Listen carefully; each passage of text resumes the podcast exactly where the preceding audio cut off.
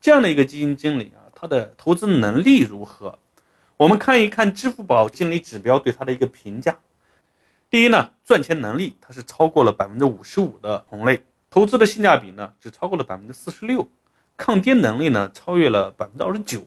所以从近三年支付宝给出的这样一个指标来看，其实它的一个投资表现在这三年当中并不好看。那这三年的评价指标从哪来的呢？我给大家普及这个知识哈。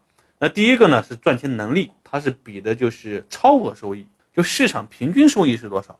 我能比市场多赚多少？那多赚的这个部分，我们称之为超额收益。我们在这里可以看到它的排名，一千多人排名四百多名。我们再看一下抗跌能力，抗跌能力呢比的是最大回撤。那什么是最大回撤呢？最大回撤呢就是它这个基金啊，如果说我们不幸买在最高点，亏损最多的时候是百分之三十七点多，所以它的最大回撤呢其实是比较大的，说明它的波动比较大。性价比呢？在一千零五十一个同类基金当中呢，排名五百六啊，也是一般。那为什么这样的一个有实力、有地位啊、有能力的这样的一个人，为什么在近三年支付宝给的经理的指标当中表现并不好呢？从最大回撤、下坡比率和超额收益这三个维度来看的，在这三年当中，他在这三个维度当中表现并不优秀。